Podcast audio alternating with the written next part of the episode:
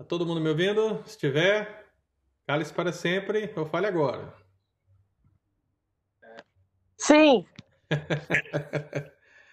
Muito bem, irmãos. Todos receberam o e-mail, imagino eu, né? Porque ninguém me mandou mensagem nenhuma aí nessa semana. Eu queria dar parabéns pro Eudes, que se levantou, enfim. Né? Saiu da cama. Muito bem, Deus abençoe, meu querido. E nós vamos ler um texto da palavra do Senhor que se encontra no segundo livro de Samuel, capítulo 14.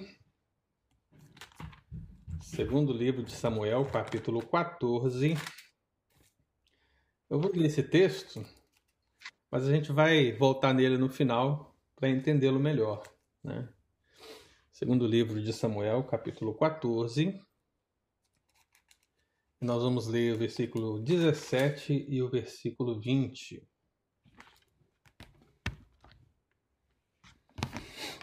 Segundo livro de Samuel, capítulo 14, versículo 17 e o versículo 20. Muito bem, irmãos. Aqui está uma declaração que talvez poucos conheçam, mas que vai exemplificar aquilo que nós vamos abordar hoje no nosso próximo ponto acerca de angelologia bíblica. E o que o texto fala? Esse texto descreve a relação de uma mulher é, sábia ao falar acerca do rei Absalão. E nessa conversa, que eu não vou me aprofundar muito, mas nessa conversa foi pedido ao rei que tomasse um posicionamento. E a gente imagina que o rei eu quero que você traga à memória o texto de Salomão, quando ele decide aquela questão de quem era o filho entre aquelas duas mulheres. E ele ali, ele julga com uma sabedoria, e se tem ali que rei, o rei Salomão é um homem sábio, né? Porque ele soube decidir essa questão. A gente sabe que ele pediu sabedoria da parte de Deus, que Deus lhe deu e fez grandes coisas nesse sentido. Então se espera sempre do líder, se espera sempre do rei, que ele tivesse essa palavra sábia para resolver as questões. Né? E aqui, justamente nesse capítulo 14, se espera isso do rei e diz a palavra do Senhor aqui no versículo 17. Dizia mais a tua serva: Seja agora a palavra do rei, meu senhor, para tranquilidade, porque como um anjo de Deus, assim é o rei, meu senhor, para discernir entre o bem e o mal. O Senhor teu Deus será contigo. Versículo 20. Para mudar o aspecto deste caso, foi que o teu servo Joabe fez isso. Porém, sabe, meu Senhor, segundo a sabedoria de um anjo de Deus, para entender tudo o que se passa na terra. Muito bem. Eu vou botar esse texto no final, porque a minha intenção é que no final a gente entenda esse texto plenamente, porque hoje nós vamos falar do próximo pressuposto dentro da angelologia bíblica, quando falamos da acerca, acerca da natureza angelical. Já temos falado que os anjos são seres criados. Temos falado que os anjos são seres poderosos e imortais. Temos falado que os anjos são seres espirituais e incorpóreos. E só nessas três declarações a gente tem aqui um fundamento essencial para que você possa responder muitas perguntas que surgem acerca dos anjos no nosso dia a dia, na igreja. Quando as pessoas vierem e fazer uma pergunta para você, você vai poder responder justamente dizendo: Olha, não, os anjos são seres criados. Não, os anjos são seres espirituais incorpóreos. Ora, os anjos são seres poderosos e imortais. Você vai poder responder com essas afirmações que foram todas aí fundamentadas na palavra do Senhor, nos versos bíblicos, e é esse o sentido da angelologia bíblica. Nós estudamos a partir do que a Bíblia nos oferece. Ainda que a gente possa citar um caso ali, um caso acolá, em textos que não são da Escritura, em igrejas, em livros e outras coisas, o que importa para a gente, irmãos, é decidir acerca dos anjos de acordo com a palavra do Senhor, não em achismo ou em experiências humanas né? Eu falo experiências humanas aqui do nosso dia a dia. Porque se for assim, meu irmão, você vai acreditar em muita besteira. Porque tem livro à beça sendo vendido acerca desse tema. E cada um com a sua loucura, né? Então hoje nós vamos iniciar aqui o nosso próximo pressuposto, que diz que os anjos são seres racionais e morais. E se você veio acompanhando o estudo comigo, você deve ter tido essa pergunta talvez em algum momento ou outro, porque à medida que nós somos declarando a criação de Deus por parte desse mundo invisível, dos anjos, foi notado que esses anjos estão a serviço do Senhor, que eles ministram, que eles exercem, que eles têm poder, isso tudo, que eles não são deuses, não são uma raça, mas são poderosos, e isso tudo vai chegando a um patamar que parece-nos, parece-nos que os anjos não têm vontade própria, né? E, e é aqui que nós precisamos definir justamente o contrário, que os anjos têm sim vontade os anjos têm sim pensamentos. Os anjos têm sim intelecto. Os anjos pensam. É importante que a gente defina isso, irmão, e não vejamos os anjos como meros robôs da Trindade, né? Ou seja, que estão ali agindo sem pensar, estão ali fazendo sem acontecer, é, e isso pode levantar muitos problemas. Você pode colocar os anjos, por exemplo, no mesmo universo de animais. Né? A gente sabe que animais né, não foram criados à imagem e semelhança do Senhor. A gente sabe que animais é, não raciocinam, não têm intelecto, não têm inteligência e que muitas das coisas inerentes aos animais que nos surpreendem vêm do seu nível, nível de formação e também do seu próprio. Fugiu a palavra aqui, gente? Então, por instinto. Instinto, isso, instinto, né? Faz por mero instinto. Isso não faz os animais seres intelectuais na coroa da criação, homens é, segundo animais conforme a imagem do Senhor, não. Ele, Deus os criou com instintos determinados, Deus os criou com características determinadas, e em tudo isso a gente vê a glória do Senhor. E assim também foram com os anjos. Né? Deus os criou, e eu já mencionei isso aqui nas aulas anteriores que houve um tempo que esses anjos foram colocados à prova.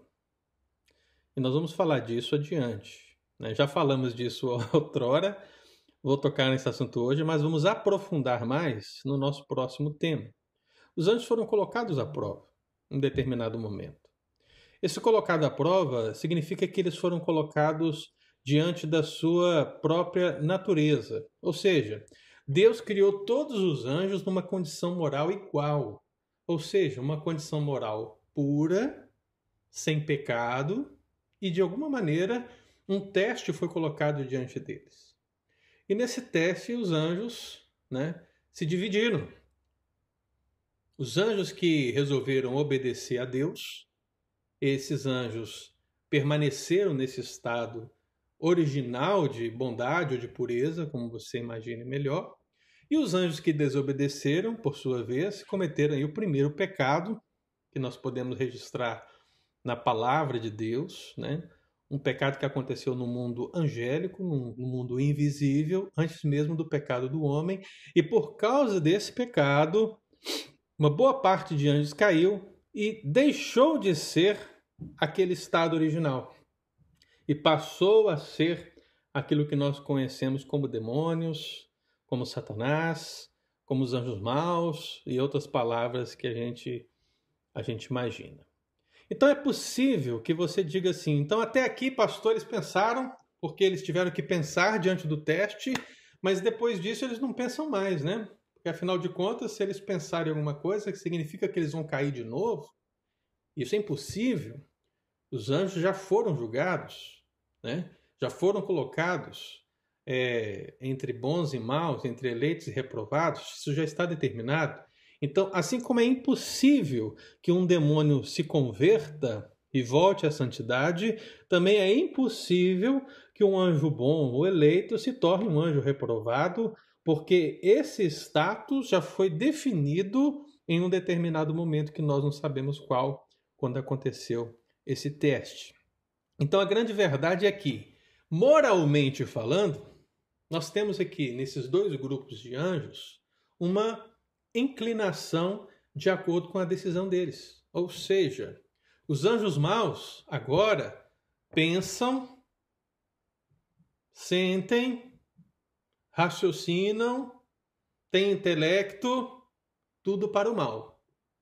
Enquanto os anjos bons, da mesma maneira, pensam, raciocinam, conhecem, aprendem, mas tudo isso para o bem. Então tudo continua, irmãos.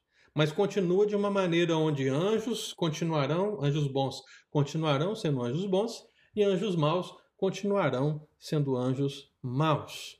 E é justamente aqui, nesse primeiro aspecto de seres racionais e morais, a gente precisa entender que isso quer dizer que eles escolhem, que eles têm decisões, que eles têm propósitos, que eles têm interesses, que eles têm disposições, que eles têm aspirações, mas tudo isso está consoante aquilo que eles são agora.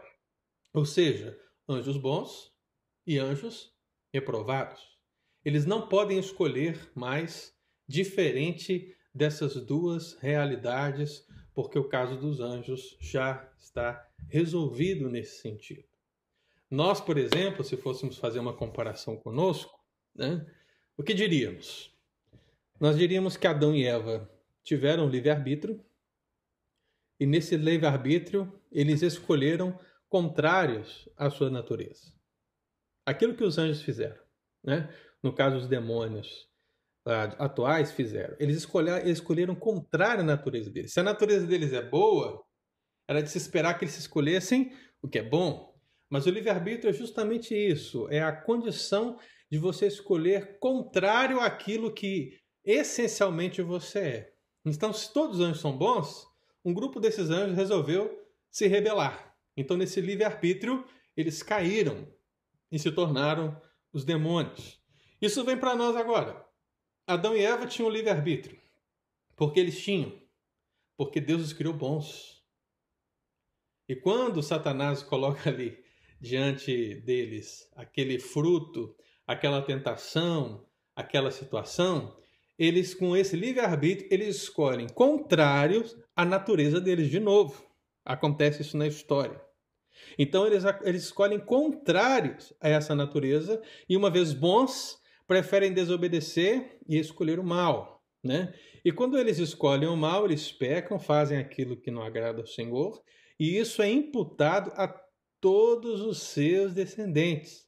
De maneira que nem eu, nem ninguém de vocês aí hoje nós temos o livre arbítrio.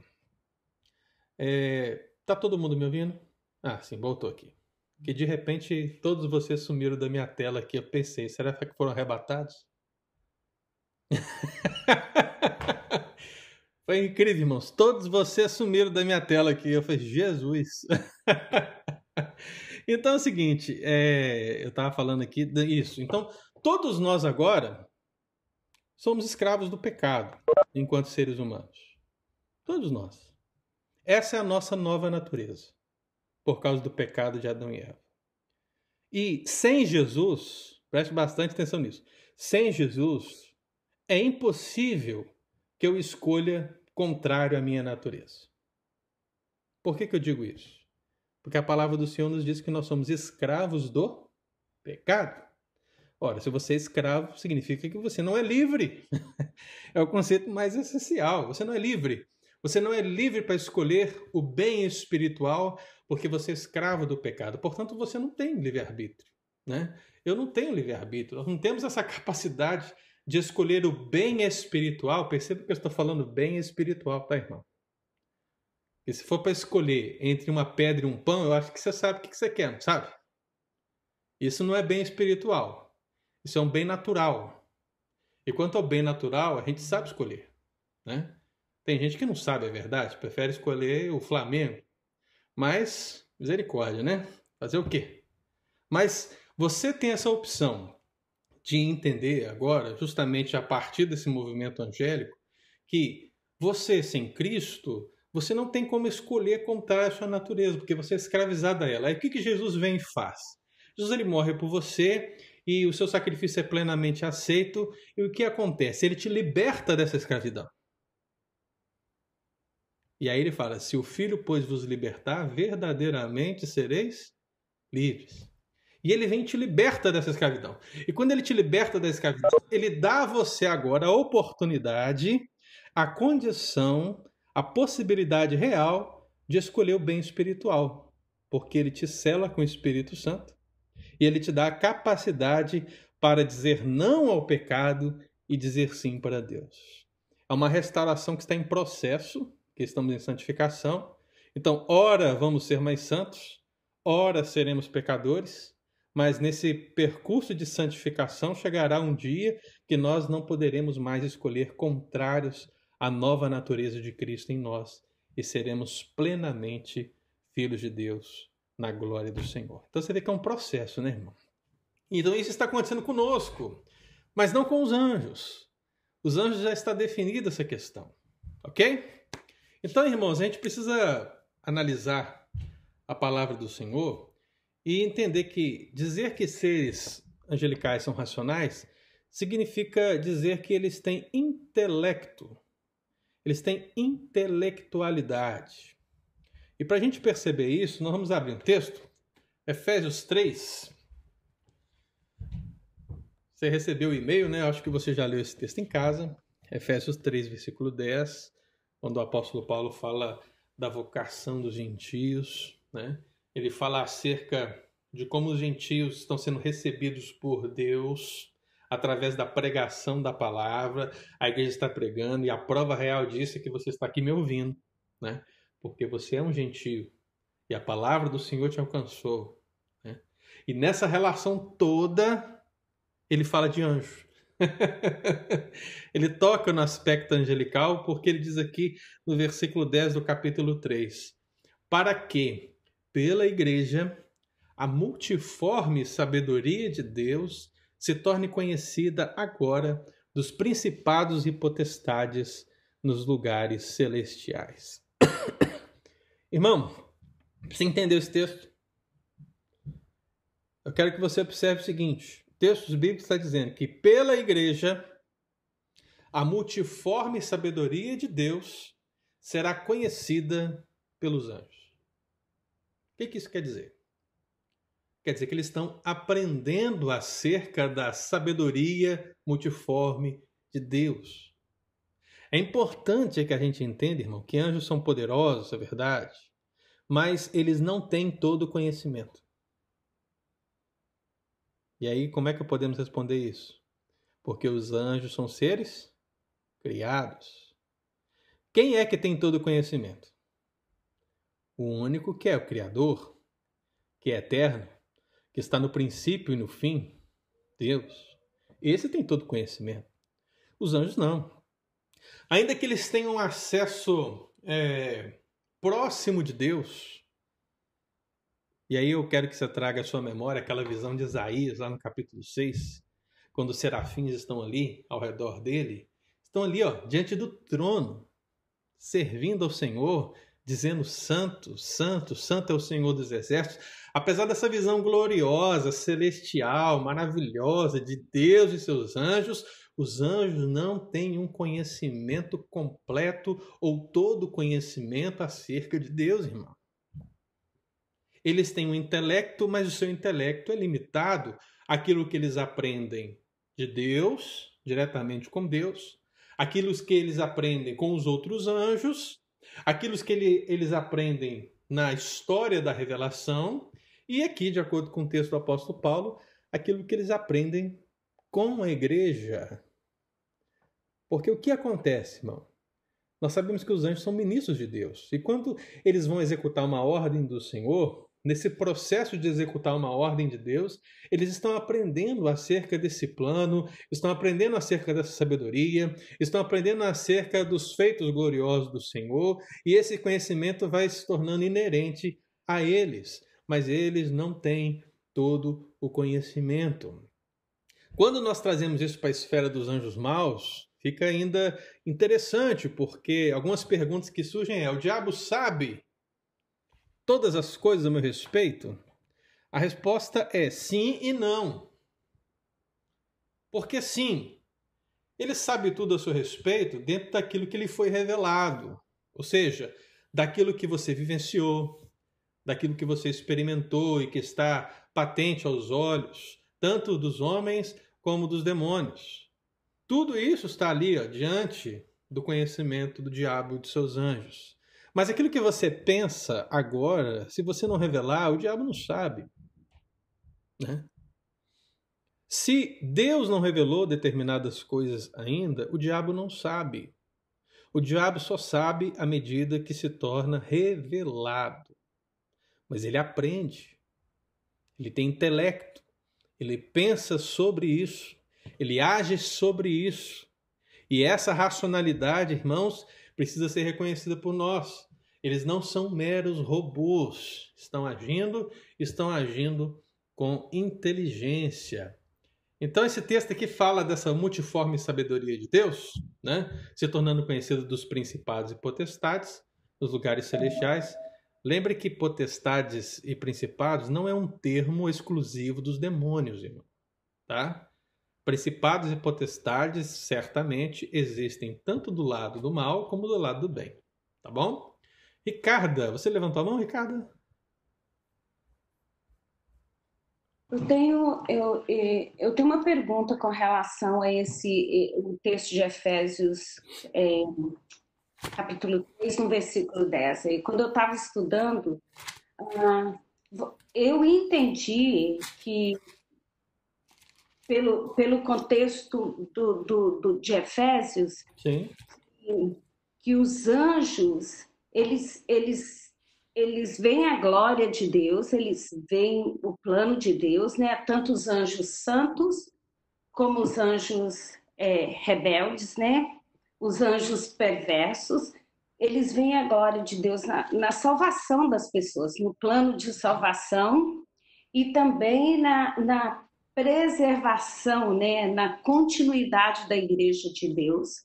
Ah, é, e, e lendo isso, quer dizer, o plano de Deus é eterno, nem tudo, eu, pelo que eu entendi, nem tudo é revelado aos anjos. Está correto? Corretíssimo. Por isso que o texto fala de multiforme sabedoria, né? Ou uhum. seja, uhum. essa palavra multiforme é uma palavra como que o retalho. Eu estou vendo que tem muitas irmãs, né? Sabe aquela coxa de retalhos que o pessoal fazia lá no interior do Brasil, né? pegava um pedacinho de pano aqui, um pedacinho de pano ali, e aí juntava e fazia aquela coxinha gigante. Quando você olhava, ficava até bonito, né? Tal. Era multicolorido. Essa é a ideia do termo, ou seja, a multiforme sabedoria de Deus tem muitos caminhos, tem muitas decisões, tem muitos planos, tem muitas ações, e em tudo isso os anjos estão ali aprendendo, interagindo, agindo com inteligência. Então você está correta, né? É, e nem tudo os anjos sabem. Eu vou ler mais um texto aqui para a gente entender isso. Mateus 24, 36. Você pode abrir. Mateus 24, 36. Quando temos aqui o registro da parábola da figueira. Alguém abre seu microfone e lê para nós Mateus 24, 36.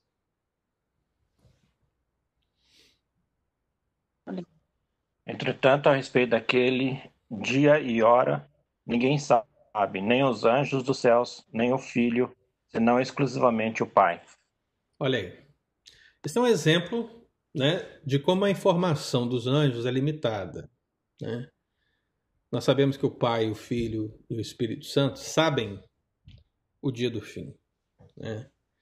Quando o texto fala que nem o Filho, viu, irmão? Nem o Filho enquanto encarnado, ok?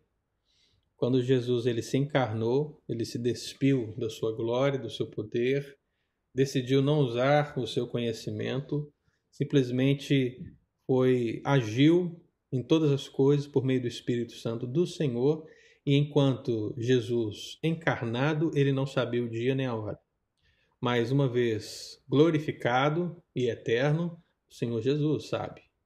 Mas os anjos sabem, né? Os anjos não estavam lá no princípio quando Deus estabeleceu seus decretos. Né? Afinal de contas, os decretos são anteriores a nós, são anteriores à criação, são anteriores aos anjos. Por isso é é aquela indagação de Deus para Jó que a gente já leu aqui, né? Jó, onde você estava quando eu criei todas as coisas? Tipo assim, quem é você, Jó? Você acha que isso é alguma coisa, meu irmão? Né? E a mesma coisa se aplica aos anjos. Os anjos não participaram da criação, irmão. Eles não são co-criadores. Que tem gente que vai dizer isso por aí. Né? Eles não são. E por que eles não são co-criadores? Se você tivesse que responder essa pergunta, como é que você responderia? Quem sabe? Quem sabe abre o microfone e fala, hein? Quero ver. Ah, eu acho que é porque eles são seres criados. Muito bem, Lucacheta. Olha aí. Tá vendo como é que a declaração é importante? Como é que você responde? Dizendo, olha, não pode, eles foram criados. Como é que eles são co-criadores? Foram criados, não tem jeito, eles são criaturas. Então você percebe como um fundamento responde a uma indagação que é feita por aí. Você, se não ouviu, com certeza vai ouvir acerca disso. Então, Efésios 3,10 mostra que os anjos estão aprendendo acerca da multiforme sabedoria de Deus pela igreja. Então, nesse relacionamento com a igreja, executando as ordens de Deus na igreja, eles vão aprendendo também acerca desse amor, acerca da salvação, acerca do plano de Deus, acerca de muitas coisas. Afinal de contas, é a multiforme, não é uma forma só, irmão, é a multiforme. É como esse brilho, essa, essa matiz de várias cores e propósitos de Deus, os anjos estão aprendendo. E Mateus 24, 36, os anjos do céu não sabem a respeito daquele dia. Então imagine só, né? Quando chegar o dia, quando chegar o dia, Deus vai virar para o arcanjo e vai dizer o quê? Toque a trombeta. Entendeu? Ele não sabe o dia que vai tocar. A única questão é que a trombeta está preparada. está lá. Ele está pronto para obedecer a voz do Senhor, mas ele não sabe quando. Então, ele tem o conhecimento que ele vai tocar essa trombeta, mas ele não sabe quando ele vai tocar essa trombeta. Né? Os anjos sabem que eles virão com Jesus na sua glória quando tudo terminar. Mas eles não sabem quando será isso? Então você percebe que há conhecimento, mas há um conhecimento limitado. Agora vamos lá para Daniel. Daniel, lá no capítulo 8, quando ele tem a visão sobre o carneiro e sobre o bode. Se tem um dos livros bíblicos que são extremamente complexos, irmãos, é o livro de Daniel. Primeira parte não, né? Até o capítulo 7, 6, você vai tranquilo, que nem um grilo, né? Mas depois a coisa fica difícil, né? Talvez Daniel e Ezequiel sejam um dos mais complexos para a gente entender. Então, Daniel 8, versículo 16 diz assim: E ouvi uma voz de homem de entre as margens do Ulai, a qual gritou e disse: Gabriel, dá a entender a este a visão. Então, vamos vamos entender esse contexto. Daniel é um profeta, e como profeta, ele está tendo uma visão, e nessa visão ele está ali próximo desse rio chamado Ulai, e uma voz de homem ou seja, uma voz como de homem, mas que vem de um lugar celestial, diz para um homem chamado Gabriel. E quem é esse Gabriel, irmão? Nós sabemos, Gabriel é um anjo, né? É o segundo anjo, aliás, é o número dois, né? Que é citado pelo nome na Escritura.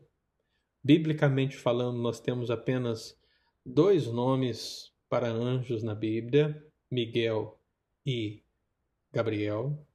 Ainda que Satanás seja um nome, portanto deva ser escrito com maiúscula, né? É, não podemos afirmar o nome que o diabo teve no princípio. Não sei dizer, não tem como falar isso para vocês. Mas em termos de nomes humanos ou nomes inerentes que nós podemos é, reconhecer na Bíblia, o seu nome será esse. Nós temos Miguel e Gabriel. Então Gabriel está ali na visão de Daniel e Deus fala a Gabriel, fala ao anjo, dizendo o quê? Gabriel dá a entender a este a visão. O que, é mais extraordinário nessa passagem? Quero ouvir você. O que, que você acha mais extraordinário nesse texto? Vamos ver se você capta o que eu estou captando. Quem quer comentar aí?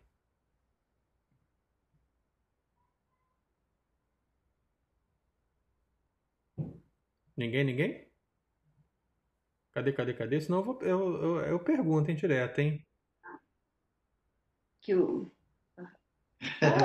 A Ricardo quer que eu fale. Não, eu quero que ele fale. Não pode falar muito. Não, a, primeira, a primeira coisa é que o anjo, é, Gabriel, ele não tinha todo o conhecimento, Não. né? Quando a, quando a voz veio, né, que é a voz de Deus, disse, dai este, a entender a visão, Uhum. quer dizer, é, foi dada uma ordem para ele para dar algo que não era dele. E com certeza ele recebeu aquele conhecimento na hora para poder também passar para Daniel. Justo. Mas ainda não é isso ainda que me chama mais atenção nesse texto.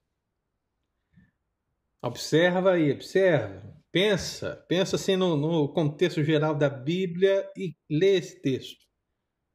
Quem, quem acha que tem. O que é extraordinário aí? Ok. O silêncio imperando. Eu vou dizer para vocês, irmão. Preste atenção. Dá a entender a este a visão. Qual que é o aspecto mais extraordinário que eu tenho aqui? Essa expressãozinha. A este. A este quem? Daniel, irmão. Misericórdia, irmão. Você lê. Quem era Daniel? Homem, profeta. Daniel teve a visão da estátua de Nabucodonosor e ele entendeu? Entendeu? Teve a visão acerca de Nabucodonosor, ele entendeu? Entendeu, né? Orava com intensidade, né? É, foi provado junto com seus amigos e tudo. Você percebe que Daniel é um homem de conhecimento e, acima de tudo, que tem um, um, uma, um, um dom especial de interpretação das visões de Deus. Mas Deus falou: dá este a entender. Por quê? Não importa se é anjo, se é homem, irmão. Todos nós estamos aprendendo. Todos nós estamos aprendendo. Deus pode fazer coisas extraordinárias na sua vida, sabe? Falar e tem te ensinado coisas extraordinárias, mas isso não quer dizer que você é alguma coisa, não, viu? então você perceba que Daniel, mesmo sendo poderosamente usado na presença de Deus, inclusive em visões, para entender visões, interpretar visões e sonhos, aqui ele precisou de quê? De uma direção de Deus através do anjo. Então, tanto o anjo iria exercer a sua racionalidade, sua intelectualidade, explicando a visão para Daniel, como o próprio Daniel também exerceria sua inteligência e dom para compreender a visão. Então, tanto um como o outro estão aprendendo nessa relação de instrução, né? E até é interessante que na profecia de 70 semanas, avança aí no capítulo 9, no capítulo 9, no versículo 22, a, a outra visão, né, essa visão das 70 semanas, ela acontece e aí mais uma vez aparece um anjo e ele diz no versículo 22, ele queria instruir-me. O Estevão está ali, né, Estevão? A palavra instrução, né, uma palavra muito comum a esse universo do ensino. E a gente entende o quê? Que o professor é aquele que instrui o aluno. O que está por detrás dessa situação é que o professor ele tem um conhecimento a ser compartilhado com o aluno. Essa é a ideia de instrução. E aqui na visão, o que nós temos? A mesma coisa. O anjo queria instruir Daniel, queria ensinar Daniel. Ele tinha um conhecimento que ele, que ele seria compartilhado com Daniel. E isso mostra, meu irmão, a, todo essa, esse conceito de racionalidade, inteligência, pensamento, através dessa palavra instrução, né? E aí diz o texto, falou comigo e disse, Daniel, agora saí para fazer-te entender o sentido. Então você percebe que nessa relação anjo-homem há um aprendizado mútuo que vem da parte de Deus, né? Algo que foi revelado da parte de Deus. E mais um texto, irmão, aqui dentro de Daniel, quando ele é consolado lá à borda do rio Tigre, no capítulo 10, versículo 14, tá aí pertinho, né? Que diz assim: Agora vim para fazer-te entender o que há de suceder ao teu povo nos últimos dias, porque a visão se refere a dias ainda distantes. Então, mais uma vez, Daniel está tendo uma visão, e nessa visão o anjo vem para dar a entender o que há de suceder, ou seja, ele vem explicar explicar a visão. Ou seja, instruir, dar a entender, explicar, são palavras, meu amado, que mostram o aspecto da racionalidade dos anjos, da intelectualidade dos anjos, como seres pensantes, seres com conhecimento, seres que repassam aquilo que, que eles aprenderam com Deus por serem os ministros que vêm da parte de Deus para executar as suas ordens.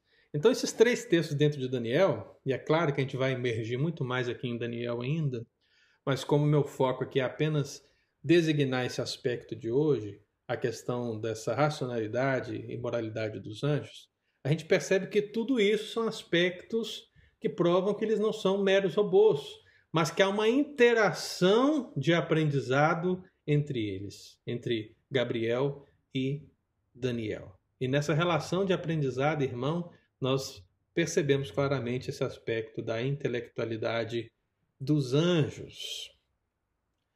Um dos textos que são muito usados nesse quesito, eu vi aqui que a Ricardo escreveu, né? Estou vendo aqui agora, Ricardo, Lucas 15, 10, os anjos se alegram quando os pecadores se arrependem, né?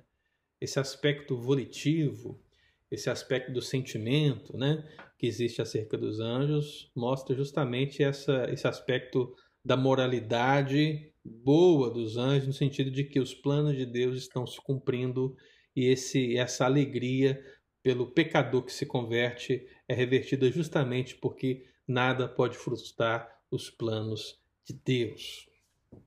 1 Pedro 1, irmãos, 1 Pedro 1, versículo 12. 1 Pedro 1, versículo 12. Esse aqui, com certeza, você já ouviu. Esse aqui, o pessoal gosta de falar em pregação, quando vai exortar a igreja, pregar o evangelho, né, e tudo. Por quê? Porque os anjos estão no meio, né? Então, 1 Pedro 1,12, você vê que Pedro está dando ações de graças, mas no meio dessas ações de graças ele fala acerca dos anjos e diz assim: A eles foi revelado que, não para si mesmos, mas para vós outros ministravam as coisas que agora vos foram anunciadas por aqueles que, pelo Espírito Santo enviado do céu, vos pregaram o Evangelho. Então, até aí, irmão, Pedro está dizendo que, acerca da pregação da palavra, acerca desse ministério que a igreja tem de anunciar a salvação ao mundo, de anunciar a pessoa de Jesus, de anunciar a graça, a fé, tudo o que está né, envolto nesse ministério da igreja está aqui resumido nessa expressão de Pedro. E aí ele diz: coisas essas que anjos anelam perscrutar. E aí está o problema. Porque eu já vi muita gente comentando esse texto no sentido de dizer que isso significa que os anjos queriam pregar no nosso lugar. Você já ouviu isso? Eu já ouvi muitas vezes. Entendeu? Diga, Ariane. Você já ouviu isso? É, né? Nesse mundo aí que você tá ou aqui mesmo? É, inclusive até eu mesmo falo isso. Ih, rapaz.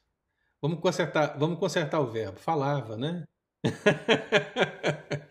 então é o seguinte: perscrutar não significa que os anjos queriam pregar no nosso lugar. Porque, ao meu ver, irmão, isso seria um pecado, né? Ora, o Deus que fez todas as coisas estabeleceu todas as coisas para os seus devidos fins. e decretou todas as coisas nesse sentido. E assim como ele deu ao homem o papel de ser o cabeça do lar, assim como ele deu à mulher a função de ser auxiliadora desse cabeça do lar, assim como ele disse que os presbíteros devem ter todas aquelas, aquelas é, direções dadas pelo apóstolo Paulo, assim também é com os anjos. Os anjos têm um ministério dado por Deus, que nós podemos determinar pela Escritura, que nós vamos fazer lá na terceira parte do nosso estudo sobre angelologia bíblica, quando vamos falar do ministério dos anjos eleitos. Mas é, eles não interferem no papel que é nosso, que Deus deu à igreja. É pela igreja, aquele texto que nós lemos antes, né? A multiforme sabedoria de Deus será conhecida pela igreja, não pelos anjos. A vontade de Deus, o decreto de Deus é que isso seja conhecido pela igreja. Nesse sentido, nós somos privilegiados, irmão. Porque Deus deu a nós a função de pregarmos acerca dessa sabedoria ao mundo e não a anjos. Então, quando o texto fala perscrutar, não significa que os anjos queriam pregar no nosso lugar, mas que eles querem aprender acerca daquilo que estamos fazendo. A palavra perscrutar significa justamente isso, ou seja, você aprender do que está acontecendo. Então, não existe da parte de anjos um sentimento de tomar o nosso lugar, mas existe um sentimento de querer aprender o que Deus vai fazer através da sua igreja. Entendeu a diferença? Né? Então, amado, toda vez que nós vemos a igreja avançando nesse mundo, seguindo esse mundo nação após nação, pregando o evangelho, quando o texto bíblico, coisas essas que anjos anelam para escutar, coisas essas que os anjos querem aprender, querem entender, querem compreender, eles querem absorver. Sabe quando você está assim aprendendo a palavra de Deus e aí alguém vira para você e fala assim: então a gente continua no domingo que vem? Mas, pelo menos quando está estudando a palavra de Deus, o pessoal fala assim: ah, não, vamos, vamos continuar, tal. Porque quando você é alimentado pela palavra de Deus, você quer continuar, você quer, você quer, você quer absorver, você quer aprender, você quer trazer para si mais e mais e mais e mais conhecimento, e não é diferente com os anjos. Os anjos querem isso porque, limitados que são, eles querem saber muito mais acerca do Pai Todo-Poderoso. Então, nesse sentido, irmão, à medida que a igreja cumpre o seu papel, os anjos estão aprendendo também dentro desse caminho. Então, aquilo que Deus deu para nós é um privilégio que anjos não possuem. Entendeu? Então, dizer anjos anela para escutar, significa que eles querem aprender a ser tudo. Eu fico imaginando Gabriel. Agora é uma heresia minha, viu, irmão? Porque eu estou saindo do campo bíblico, né? Mas imagine só isso que eu estou te falando e, e observe na sua mente Gabriel chegando ali diante dos pastores em Belém, dizendo: Eis que eu vos trago boa nova de grande alegria que será para todo o povo. Como é que estava ali Gabriel? Se eu fosse analisar por esse texto, eu poderia sugerir a ideia de que Gabriel estava imensamente feliz por saber que estávamos nesse ponto do plano de Deus e que agora ele e os demais anjos veriam o plano de salvação de Deus sendo executado através do Senhor Jesus. Isso tudo é inerente ao conhecimento dos anjos. Quando ele diz: Eis que vos trago boa nova de grande alegria. Né? Então você percebe que isso, ainda que ele tenha ido lá e dado essa mensagem, não é aos anjos que Deus ortogou a missão de anunciar o evangelho para todo mundo. Então, essa grande alegria que ele teve ao anunciar essa mensagem, ela precisa ser vista por nós como uma alegria ainda maior, porque Deus deu o privilégio da pregação para a sua igreja, o anuncio do evangelho. Deus deu à sua igreja e os anjos anelam perscrutar. Por isso que é importante você pegar a palavra do Senhor, irmão. Deixa eu abrir aqui o microfone da Ricarda. Fala, Ricarda. Desculpa, fechei. Um, é, é, esse assunto é, é, muito lindo, né? Mas é interessante que, que o prescu, prescrutar é uma palavra que o significado é aprender, investigar minu, não é mino, minuciosamente, quer dizer, é, é detalhadamente, né? Só isso que eu queria falar.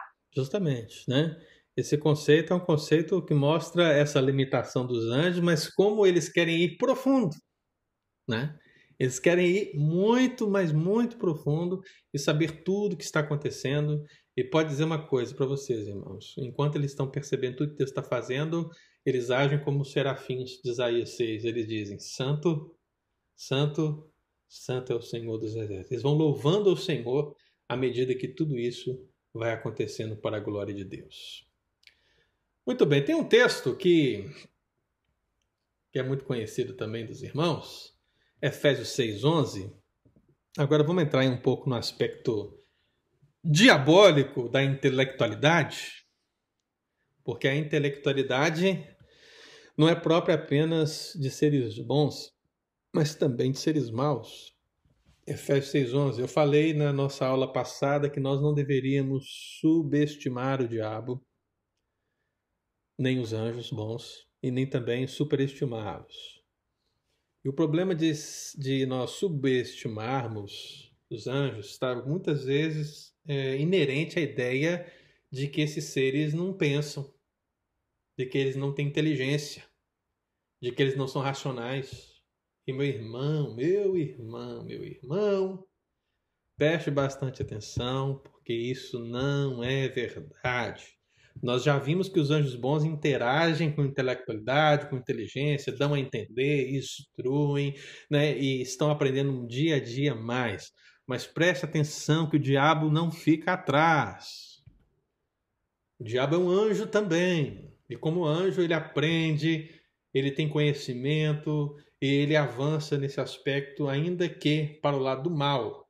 Então, aqui, Efésios 6,11, ao falar da armadura de Deus, diz assim: revestivos de toda a armadura de Deus para poderdes ficar firmes contra as ciladas do diabo. Amado irmão, vamos pensar comigo aqui, né? Cilada. Conceito de cilada. Só o conceito de cilada. Armar uma cilada para mim. Isso mostra o quê? Isso mostra inteligência. Porque a ideia de cilada é a ideia de plano. Foi elaborado um plano, foi elaborada uma estratégia, foi elaborada uma tática, foi elaborado uma cilada para tentar nos derrotar. Então, o texto bíblico fala que assim como há uma cilada contra nós, há uma armadura ao nosso favor. Então, à medida de nós vencermos as ciladas do diabo, é nós estarmos trajados de toda a armadura de Deus. Então essa palavra cilada, ela refere-se aos meios astutos, aos planos sutis, aos ataques secretos e ilusórios que o diabo impõe sobre nós para tentar nos desviar do propósito do Senhor. Aí você lembra de Mateus 4, quando Jesus foi tentado no deserto. Esse texto é precioso, irmão, porque às vezes a gente vê assim, o diabo tentando Jesus no deserto, a gente pensa assim, né, que Deus nem sabia que ele estava ali, né? Jesus estava lá no deserto e tal. E Deus talvez perguntando: onde está Jesus? Onde está meu filho? Né? Nossa, olha ali, é, o diabo está tentando meu filho. Tomara que ele não caia. E misericórdia, irmão. Preste atenção nisso. Foi o próprio Deus que levou Jesus ao deserto para ser tentado pelo diabo, ok? Lê os textos lá. O próprio Espírito Santo direcionou. E a gente percebe a estratégia demoníaca, né? Homem que era, teve fome. Homem que era, teve sede. Ele ficou ali 40 dias nesse processo. Quando foi que o diabo tentou, né? Há muitas discussões nesse sentido. Há muitos que dizem que ele foi tentado durante o tempo, por causa de alguns textos da palavra do Senhor. Mas, independentemente, a grande verdade é que o auge da tentação de Jesus acontece quando ele está no auge do seu tempo no deserto. Ora, 40 dias sem comer, sem beber, era de se esperar o quê? Que o diabo chegasse e falasse assim: olha, se você quiser um carro, eu te dou, né? Não, Jesus não quer um carro, ele precisa de um carro. Para que ele quer um carro? Ele quer estar no deserto. Eu quero que você entenda o seguinte, irmão. A intelectualidade demoníaca faz, olha, você está com fome. Transforma essa pedra em pão. Entende? As, as ciladas do diabo são atraentes. As ciladas, os planos do diabo, eles vêm de acordo com aquilo, com as nossas necessidades e com as nossas fraquezas. E isso tudo, irmão, nos induz a compreender a intelectualidade do mal, dos anjos maus nesse sentido. Por isso que você não pode subestimar, mas também não pode superestimar. Mas você tem que entender, olha, ele arma ciladas. E, meu amado, se você não está vestido de toda a armadura de Deus, tem que tomar muito cuidado. Por isso que o apóstolo Paulo diz: aquele que pensa estar de pé, veja que não caia. Porque o pessoal que acha que está de pé, via de regra, é aquele que não está com armadura, né? Não está protegido. Para se julgar dessa maneira, não está protegido. Então ele diz: não, pode vir, pode vir, pode vir que eu encaro. E na primeira encarada vai e cai e é envergonhado na presença dos homens porque cedeu à tentação do diabo. Então, essas ciladas, irmãos, elas mostram justamente esse aspecto intelectual do diabo. E você não pode, não pode, irmão, menosprezar isso. Lembre lá de Gênesis 3. O texto bíblico fala que a serpente mais, mais sagaz, né? E a palavra sagaz que ali aparece, a palavra astúcia, vai aparecer no próximo texto que eu vou ler, porque isso é inerente à antiga serpente, ao diabo, ao dragão e qualquer nome que você queira dar para ele. Essa inteligência fez com que o próprio demônio induzisse Eva e Adão a desobedecerem ao Senhor, e ele fez tudo isso usando de inteligência, de astúcia, né? Induziu os seus corações a desejar um fruto que Deus, Deus disse: não comam. Então, meu amado, não pense que você é o super-homem da fé, né? Ou a mulher maravilha de Deus. Não. Nós, irmãos, temos as nossas limitações. Nós estamos num processo de santificação. Então, como eu disse, nós temos a capacidade de dizer não, nós podemos sim rejeitar nós podemos vencer as investidas do diabo, mas isso, meu irmão, se a graça de Deus estiver operando em nós. Isso se nós realmente estivermos permitindo que o Espírito Santo age na nossa vida poderosamente, não dando vazão à carne e à velha natureza. Aí sim é uma chance de vitória, né? Por aquilo que Cristo fez. Mas se não for assim, meu irmão, tenha muito cuidado porque o que pode acontecer com vocês é o que aconteceu lá com os filhos do sumo sacerdote Seva, em Atos 19, tá lembrado? O que aconteceu? Em Atos 19, os filhos do sumo sacerdote Seva, eles chegaram lá para expulsar o demônio. O que aconteceu? Né? É, gente. O demônio partiu para cima deles, rasgou a roupa deles, deixaram eles lá nus envergonharam, né? E isso tomou conhecimento de toda a região, toda a Ásia Menor, para o temor a Deus. Então perceba o seguinte: essa autoridade que nós temos sobre os demônios, ela não é nossa. Ela é de Deus. É o Espírito de Deus em nós. Se dependesse de nós, meu irmão, a gente perderia e perderia feio.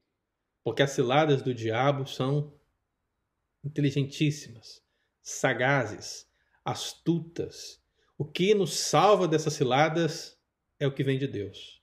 É a armadura de Deus. É o Espírito de Deus. É a palavra de Deus. Então, entenda isso em nome de Jesus. Aí eu, eu compartilho um texto que eu não tinha mandado para vocês, mas que eu li, e eu vou acrescentá-lo. 2 Coríntios 2,11. 2 Coríntios 2,11. Quem abriu, quem abriu, quem abriu? Alguém quer fazer uma pergunta, alguma coisa? Eli, diga Eli. Eli tá, tá aqui o nome, abre. Tô, tô na esquina aqui. Não, não, pastor. ah, Por que, que o Eli tá falou- longe assim? Eu, eu tomei banho ali. Não, é porque eu tô numa. Eu tô fazendo massagem. Ele está numa cadeira A para internet não tá nesse poder ainda de sentir o cheiro dos lugares, não. Pensei, Se eu chegar o meu laptop Não, é porque eu tô. é, a extensão da pensei, massagem não dá perto lá. Tá eu pensei que ele estava seguindo rigorosamente o, o distanciamento social. Ah, verdade. É, é, agora eu entendi. É isso mesmo, Estevam. Distanciamento. Não, não, pastor. É, eu sei comentar, né, que ah, você falando sobre as, as astutas lá do diabo, Sim. e ele ainda tem uma, uma outra vantagem que você não mencionou aí, é a questão dele poder nos ver e nós não a ele. Sim. Então, ou seja, nós, ele está por perto, nós não vemos, mas ele está vendo. Então, nesta parte nós perdemos. Sim. Ah, mas. Mas é uma- Mas é uma observação interessante, porque o que acontece via de regra? Por que, que nós pecamos tanto, sendo filho de Deus? Essa é uma pergunta que a gente pode levantar em muitas questões, mas uma coisa é certa: a gente peca mais porque a gente esquece da presença do Deus invisível ao nosso lado. Né? Preste bastante atenção. O que quer dizer isso? Imagina o seguinte: imagina que você está ali diante do pecado. Você foi tentado. Está ali ó, diante de você. Mas você tem na hora a consciência: não, Deus está aqui. Né? Olha, irmão, você não vai pecar, porque você sabe que Deus está ali. Não, você não vai pecar, a presença dele é real ali com você. Mas o que acontece? A gente ignora isso. Diante do pecado, a gente ignora. Diante da tentação, a gente ignora. E a gente acaba caindo no pecado, porque Deus é invisível. E por ser invisível, muitas vezes o tratamos como impessoal. Mas se nós o tratássemos como pessoal, presente o tempo todo ao nosso lado, nós pecaríamos muito menos. O princípio é o mesmo quando você aplica ao diabo. A gente esquece, por, por esse aspecto invisível do diabo, a gente esquece que ele está ao nosso derredor, armando as suas ciladas, as suas arapucas, os seus estratagemas, os seus planos, para tentar é, nos ludibriar e nos enganar e nos fazer tropeçar na nossa fé. A gente esquece isso. E a gente vê isso muitas vezes como uma mera escolha, uma mera questão do tempo ou do mundo. Às vezes a gente bota aí culpa em coisas e situações, quando na verdade nós estamos diante de uma investida do próprio diabo contra nós, mas a gente nem lembra disso, porque a gente também trata o diabo com certa impessoalidade, por sabermos que ele é invisível, né? Então vale a pena a reflexão que você levantou também nesse sentido. E aí eu corroboro aqui, lendo justamente esse texto aqui, Eli, 2 Coríntios 2,11. Isso é muito prático para nós, porque o que, que está acontecendo aqui nesse contexto? Eu não vou entrar no mérito, porque é uma decisão muito ampla sobre qual é o acontecimento que o apóstolo Paulo está dizendo aqui. Mas basicamente, para você entender o contexto, é o seguinte: há uma pessoa que pecou na igreja, um pecado que gerou uma consequência bem maior, e por causa disso essa pessoa foi disciplinada e depois ela se arrependeu, né? E, e ela seria recebida de volta à igreja. O apóstolo Paulo fala para ser recebida. Então, nesse contexto de disciplina ou de perdoar o disciplinado na igreja, sobre o que, que o apóstolo Paulo fala? Sobre o diabo, né? E o que, que ele diz aqui no versículo 11? Ele fala assim: para que Satanás não alcance vantagens sobre nós, pois não lhe ignoramos os desígnios. Eu quero que você entenda o seguinte, olha só. Uma questão básica na igreja. Tá certo que você vê isso pouco na igreja, né? Gente sendo disciplinada. você vê pouco. Mas na igreja, o propósito da disciplina é o bem da igreja, a pureza da igreja, né? o bem da pessoa, para que ela possa crescer na graça e no conhecimento do Senhor. Quando a disciplina acontece debaixo dessa esfera e se cumpre o processo disciplinar e essa pessoa quer voltar à comunhão, é, é de se esperar que a igreja, mesmo ela disciplinada, receba bem e quando ela estiver voltando, receba bem, né? Porque Deus que me perdoou, Deus que perdoou ela e assim vamos todos juntos caminhando como a fé cristã. mas estava havendo algum tipo de problema, algum tipo de burburinho nessa questão na igreja, e aparentemente a igreja estava com uma dificuldade de perdoar o, o pecador redimido, né? o pecador arrependido. E o apóstolo Paulo fala justamente isso: olha, vocês têm que tomar cuidado. Por quê? Para que Satanás não alcance vantagem. O que, que ele está dizendo, irmão? Que no meio dessa situação da igreja, Satanás poderia aproveitar dela para agir e tirar vantagem. E esse tirar vantagem significa tirar alguém da igreja, tirar alguém da fé, de, é, tirar a, a, deixar a pessoa entristecida. A gente pode pensar em números padrões. Vou dar um exemplo. Não quer dizer que é o diabo, mas como é um exemplo metafórico, então. Né? Mas imagine o seguinte: você está lá na igreja, aí você chega na igreja, hoje a gente vai anunciar no Night no Sofá os aniversariantes da semana, né? Da semana que passar. Mas é muito comum, eu como pastor, vi isso muitas vezes. Você vai lá, você está lá, faz o boletim da igreja, coloca os aniversariantes, mas por quê? Ou a secretária errou, ou o dado não está lá, o nome da pessoa não apareceu no boletim dominical da igreja e por causa disso ela se sentiu totalmente ofendida e disse que não ia mais frequentar a igreja. Irmão, não é uma questão de maldade de pastor, de secretaria, às vezes é uma questão de mera organização, né? Não quer, não se imagina que a pessoa é menos ou mais, se ama a pessoa igualmente, mas o que o diabo faz?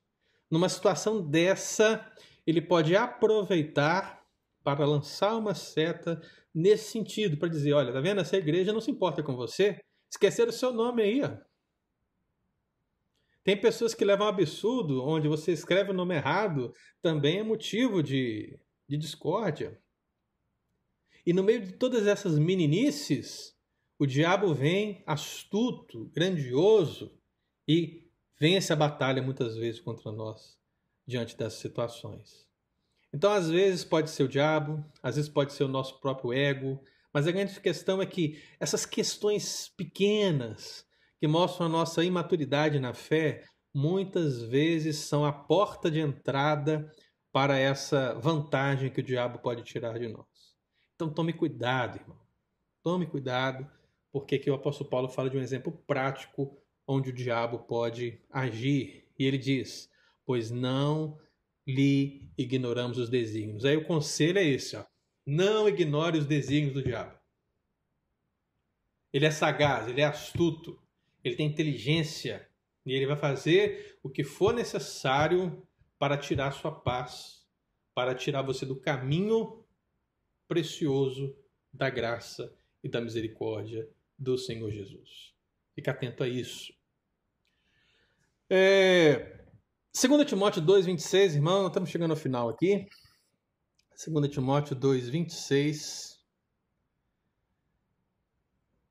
Esse é o antepenúltimo texto que eu vou ler.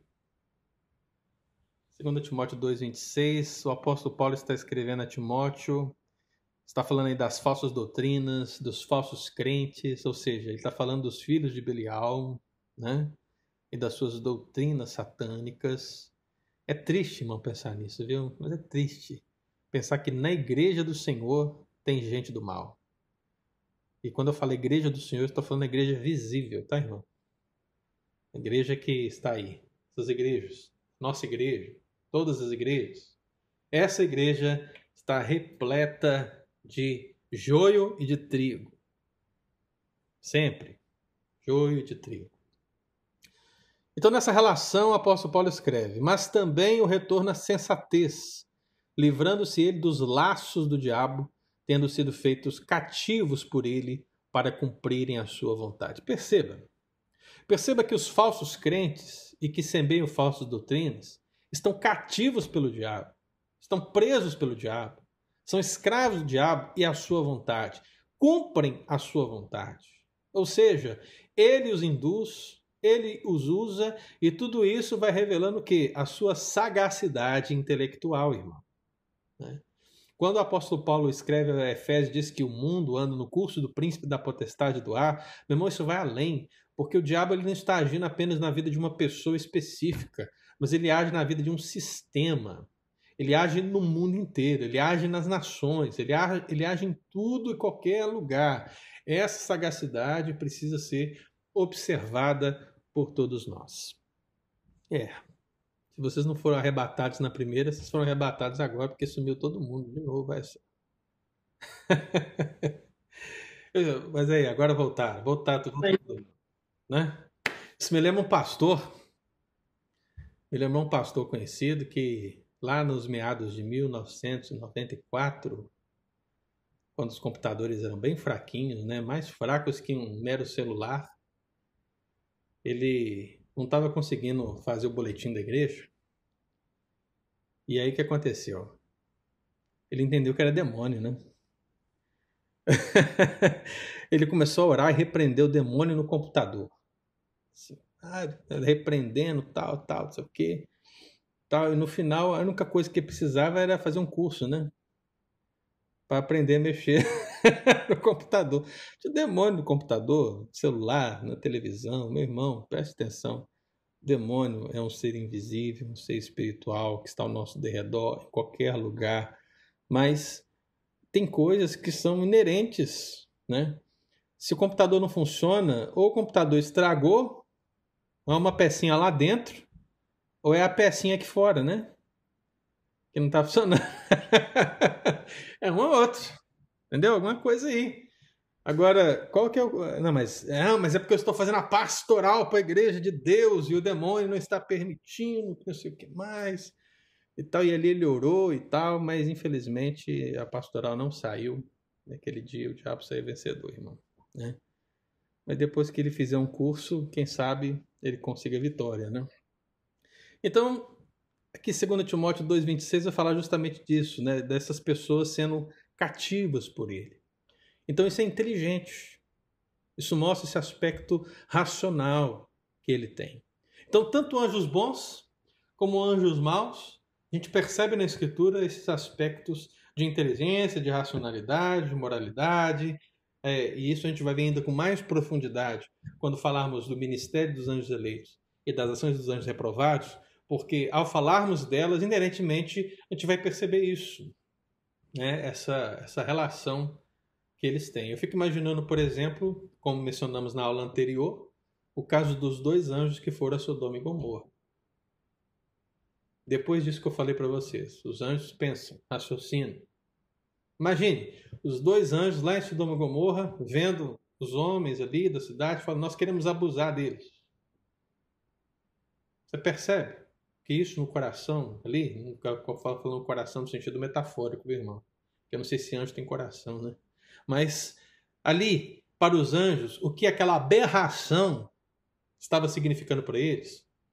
Eles estavam aprendendo ainda mais acerca da, do pecado humano, de até onde o ser humano estava indo, e como o juízo que sobreviria, de fato, era um juízo justo. Então vamos lá, irmão. Então por que, que eu estou falando isso? É, tanto do aspecto dos anjos bons como do aspecto dos anjos maus. Porque o segundo princípio é esse. Os anjos são seres racionais e morais. A sua racionalidade está também relacionada à sua moralidade. E a moralidade significa o quê? Que os anjos são seres é, que têm um padrão de conduta. Ou seja, eles estão sob a obrigação moral na qual foram recompensados pela obediência. Quem são esses? Os anjos eleitos. Ou foram punidos pela desobediência. Quem são esses? Os anjos reprovados.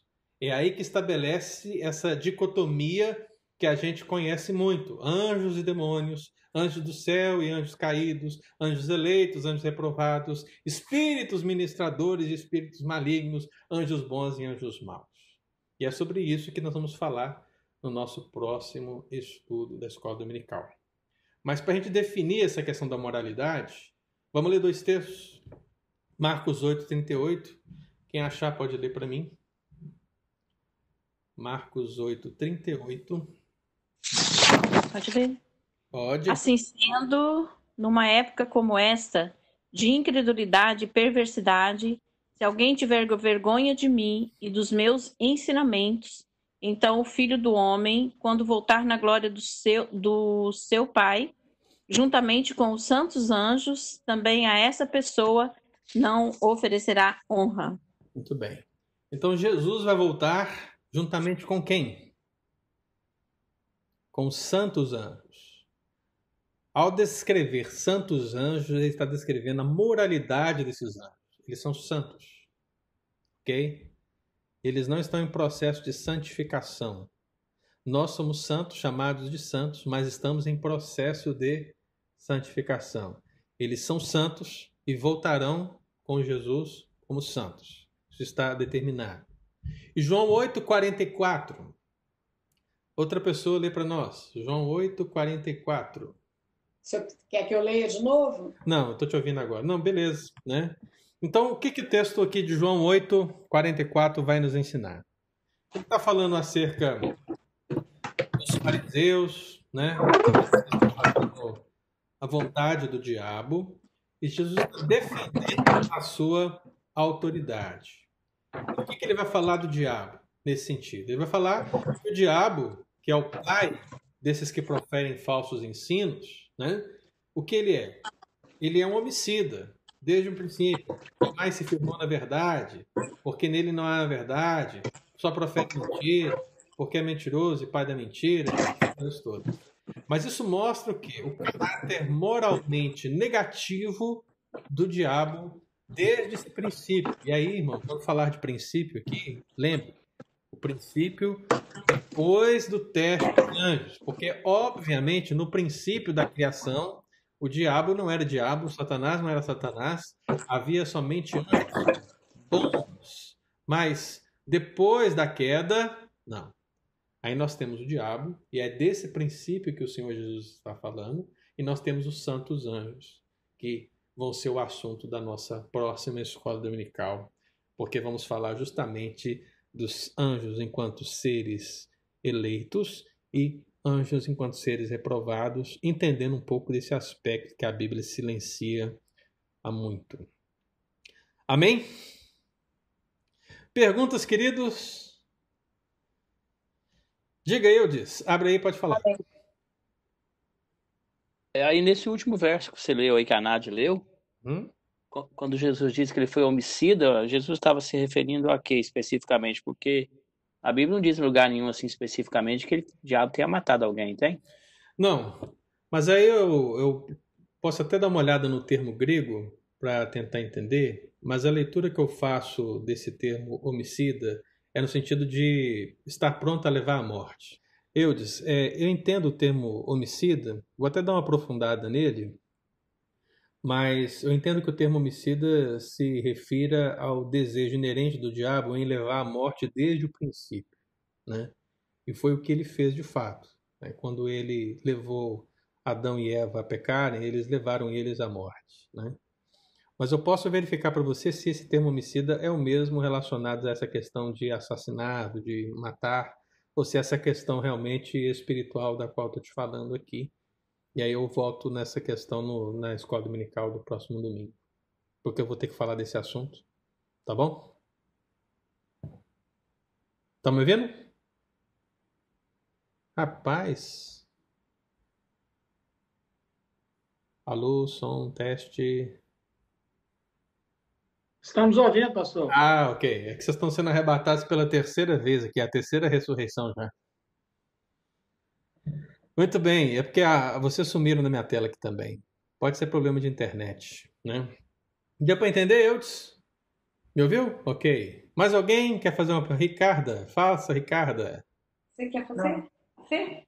Não. Ah, ah eu, eu não quero falar bobagem, mas é, é, eu já ouvi muita gente falar né, que dos movimentos de, de anjos, é, de Deus. Eu vou te fazer uma pergunta. Você acredita, e também, não agora, mas nos anos 70, 80, no início do, dos anos 80, saiu até aquele. O, saiu o livro. Como é que é? Este Mundo Tenebroso, do Frank. Eu esqueci o sobrenome dele. Frank. Yeah. E, e, e que mostrava né, a precipitação dos anjos.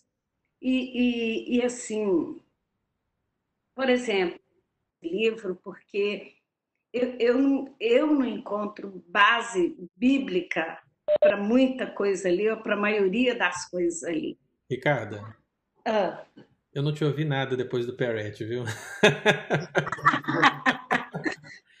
então, não é porque... Esse mundo tenebroso não está deixando eu te ouvir. Então, é, não, o ponto é, é você é, eu nunca achei base bíblica para esse livro, né? Assim, é, ele é interessante, é bom ler porque é uma ficção, mas eu nunca deixei os meus filhos lerem, nunca recomendei para ninguém também. Uhum. E, mas eu até tenho esse livro porque eu gosto de ler. Ah, mas é, o interessante é, você acredita que quando uma pessoa vai converter, eu nunca achei base bíblica, tem base bíblica para dizer que os anjos precipitam e que eles, é, eu creio que eles trabalham em função daqueles que vão converter, mas você acha que você acha que isso acontece? Uhum. É, assim que os anjos eles têm uma noção de que a pessoa vai converter é, por causa da precipitação de anjos. Essa é uma, essa é uma bobagem mesmo, é uma curiosidade, porque eu já vi gente falando isso, eu escuto e eu fico até calada assim, sabe? Porque o plano de Deus é eterno. Sim. Mas a gente tem que tomar assim, é, deixa eu orientar no sentido de que eu, se o crente é maduro, se eu crente tem base bíblica, né, eu sempre oriento ele a ler de tudo, né? Eu acho que a leitura, nesse sentido, ela parte do pressuposto da maturidade do conhecimento bíblico. Se você acha que alguém não tem um conhecimento bíblico suficiente para certas obras, então eu sempre aconselho a não ler, né? Eu entendo que esse livro do Frank Peretti, Esse Mundo Tenebroso, é, também há um outro livro, né, na verdade, vários livros de Daniel Mastral acerca disso, eu sempre os vejo como obras de ficção. Né? Não trato de maneira alguma como verdade, ainda que, não no caso do Frank Peretti, porque esse livro de fato é uma obra de ficção, né? salvo uma outra informação que possa surgir, mas os Daniel Mastral, eles são se vocês nunca viram esse nome, se vocês darem um Google aí, vocês vão ver, né? Mas esse, ele, no caso de Daniel Mastral, vem pela experiência particular dele com o satanismo, né? Então, assim, o do Frank vem de uma questão é, bibliográfica. O de Daniel Mastral vem de experiência. E eu não aceito nenhum nem outro, né? Nessa questão. Do Daniel, ainda que eu possa, possa por um momento ou outro imaginar que Pode sim ter acontecido vários fatos com ele envolvendo o diabo. Isso são fatos isolados e de uma experiência particular que ele teve no satanismo, da qual nós não podemos colocar acima da Bíblia. Né? E o que acontece via de regra, no caso de Daniel Mastral, é que ele coloca, ele, mas os seus seguidores ou as pessoas que leem suas obras, colocam as suas obras acima da Bíblia. E aí é um problema. Né? Você pega, pega, por exemplo, Neuza Tioca, que eu já soube que já esteve em Cambridge. Né? É, rapaz, isso é problemático. Né? É, como é que eu vou ensinar para a igreja uma doutrina? Olha só o absurdo aqui. Como é que eu vou ensinar para a igreja uma doutrina acerca do mundo angelical ou da batalha espiritual baseado em demônios? Como é que você faz um negócio desse? O diabo pode estar até falando a verdade que você não pode acreditar. Tá entendendo? Porque a nossa doutrina não vem do diabo, a nossa doutrina vem da palavra de Deus.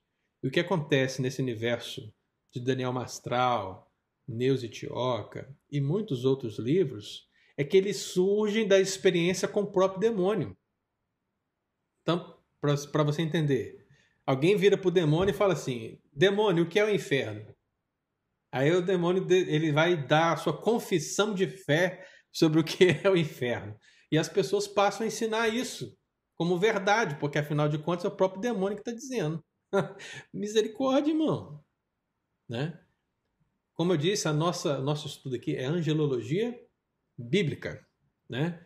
Então, o ensino bíblico ele precisa ser é, é, determinar se essas informações são de acordo ou não. Então eu prefiro conhecê-las, Ricardo. Acho que em termos de conhecimento é, é justo, né? Conhecê-las, mas não creio em nenhuma delas, né?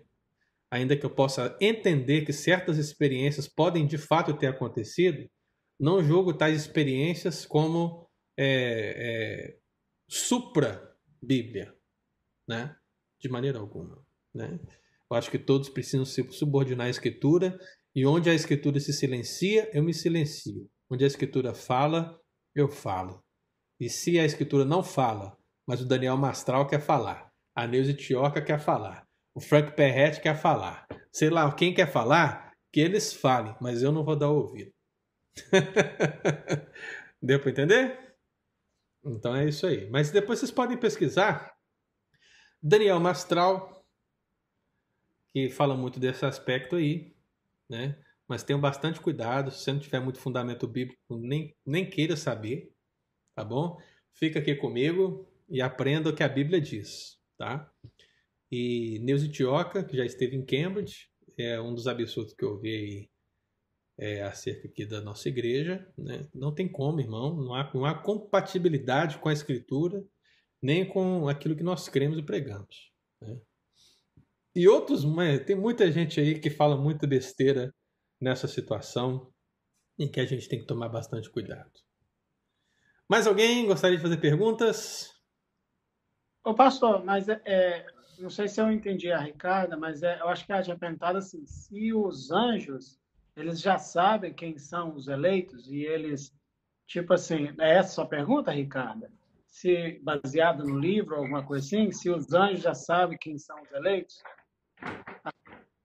É, não, é não, eu entendo que os anjos não sabem quem são os eleitos, porque o livro em Lucas, capítulo 15, acho que no verso, versículo 10, falam que eles se alegram quando alguém se converte. Então, e outros textos, eu entendo que eles não sabem.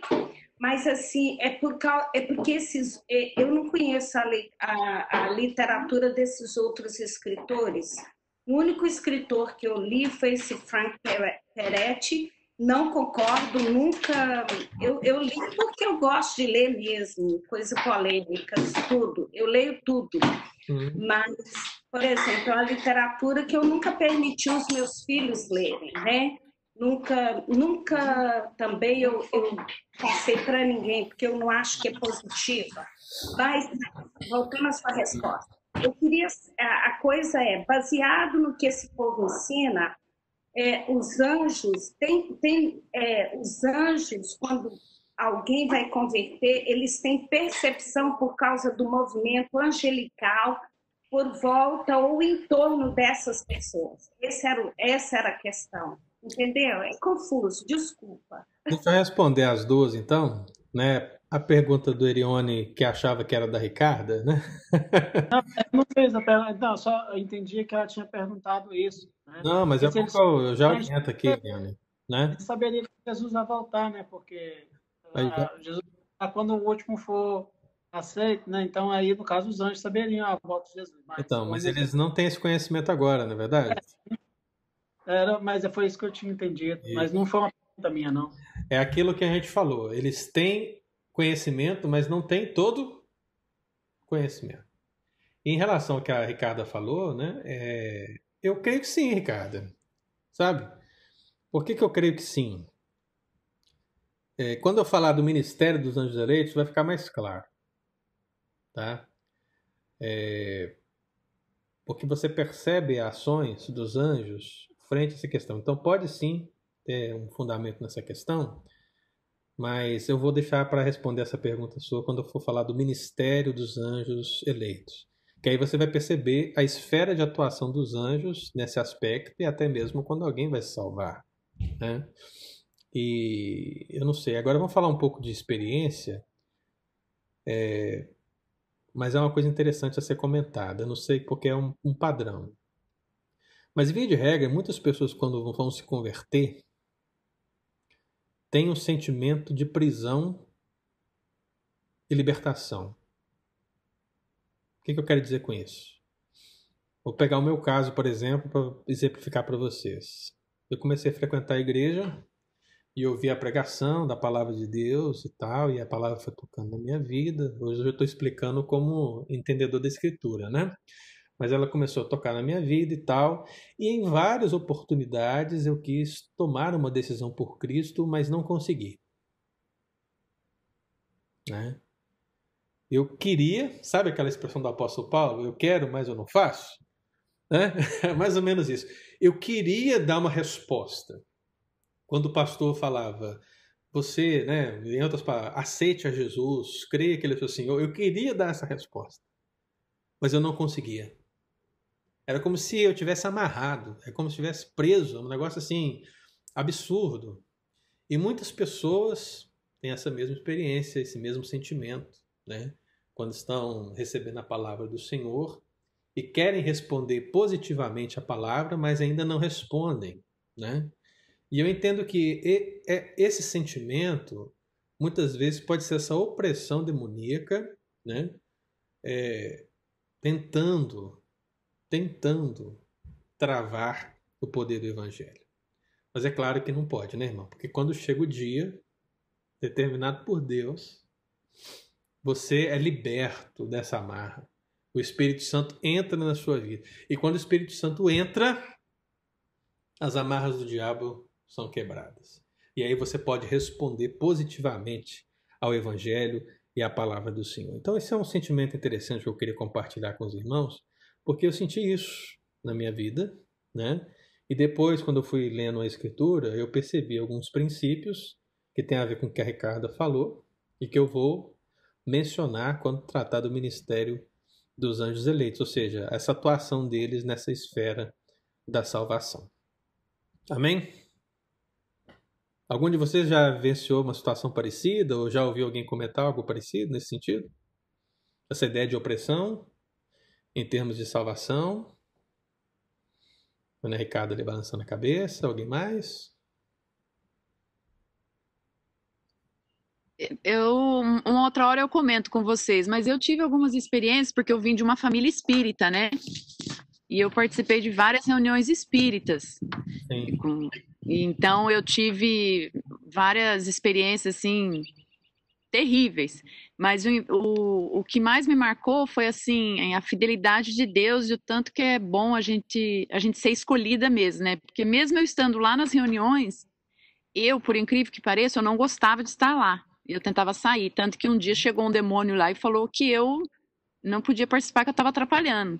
Uhum depois desse dia, com a graça de Deus, eu consegui escapar, nunca mais participei, escondi debaixo da cama, não participava, mas enfim.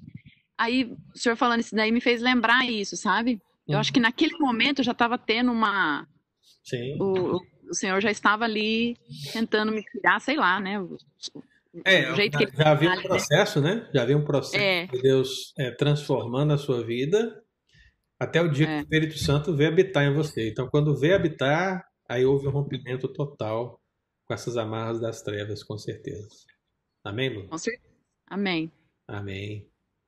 Amém, amados irmãos? Muito bem. Foi muito bom estar aqui com vocês. Amém. Né?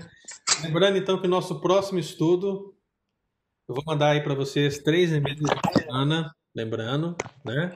Três e-mails. Nesses três e-mails, nós vamos ter a pastoral, com o resumo da aula de hoje. Vou mandar o link da aula de hoje, porque essa aula está sendo gravada, então você pode compartilhar com as pessoas ou você pode rever a aula. Todos que tiverem o link terão acesso. Então é só você clicar no link, compartilhar o link e os textos bíblicos para a nossa próxima é, meditação. E aí nós vamos falar de quê? Falamos então que os anjos são seres criados, né? Falamos que os anjos são seres espirituais e incorpóreos, Falamos que os anjos são seres poderosos e imortais.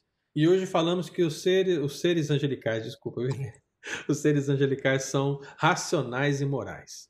E agora, no próximo domingo, vamos falar que os anjos são seres eleitos e reprovados. Né? E aí nós vamos entender essa, essa ideia de eleição dos anjos e reprovação dos anjos. Essa aí foi uma questão que o Eudes levantou na aula passada. E eu disse que não seria nessa, mas que seria na próxima. Então, na próxima, viu, Eudes? Na próxima, se tiver pergunta, você vai, vocês vão ler os textos bíblicos, vocês vão perceber que nós vamos falar justamente desse acontecimento que trouxe essa ruptura entre os seres angelicais, dando esse critério é, dicotômico entre anjos eleitos e anjos reprovados. É assim que a Bíblia chama. Amém? Amém. Deus abençoe a todos. Nilma, Ricarda, Nádia, Luciana, Kátia, Eudes, Estevão, Erione, Cristina. É muito bom estar aqui com vocês, viu? Deus abençoe. Amém. E que nós temos um ótimo domingo. Lembrando que o Night no um Bom domingo a todos. Lá, Obrigada. Amém. que não aparece? Cristina, por que, que a sua, a sua tá câmera está desligada? Eu só não vi a Cristina. A Cristina, ela tá pelo celular. Deixa eu ver ah. se eu abro dela aqui. Quer falar aí, Cristina? Ah, não. a minha, a, eu estou no celular e, e eu não entendo ele muito bem, não. É, tá Dá umas travadas aqui e às vezes complica. O importante é estar aqui, né, Cristina? Verdade. Está sendo muito bom, muito edificante o estudo, pastor. Só você apertar o botãozinho de graça aí, Cristina, para a gente te ouvir, te ver. Faltaram algumas pessoas, né, pastor? Faltaram, hoje faltaram, né? A gente tem que orar, pessoal, é. e acordar, despertar e participar. Né? Tá Isna, Claudete, a Margarete, né? Sim, eu estou percebendo em termos gerais. Né? Aquela moça também lá, amiga sua, não é da igreja, né? Como é que chama? Malaquia. Ela não é minha amiga, ela é minha cunhada. Ah, sim. é, eu senti a ausência dela hoje também. É, na Espanha. Já Leandro, né, hum. né? A Kátia, cadê a Kátia? Kátia, Kátia, né? É. Ah, a Kátia tá ali, né? Faltou, uhum. Também faltou a, a filha, a Kátia. É, faltou a Bel e o Cris. A Bel tá terminando os também. projetos dela de escola. Não deu hoje também. Mas Deus abençoe, viu, irmãos? E vamos. Amém, pastor. Vamos, vamos Deus abençoe a todos. aqui. Amém. Tá? E se você achar que isso pode ser bênção na vida de alguma pessoa, compartilha com ela, convida ela para se matricular aqui conosco. Não precisa ser da igreja, né? Compartilha com ela, fala assim, ah, entra em contato com o pastor para você participar conosco lá da sala, né? Vai ser uma, uma... muito bom ter mais pessoas aqui conosco. Obrigada, bom domingo. Obrigado a todos, irmãos. Deus abençoe. Beijo para todos. Beijos.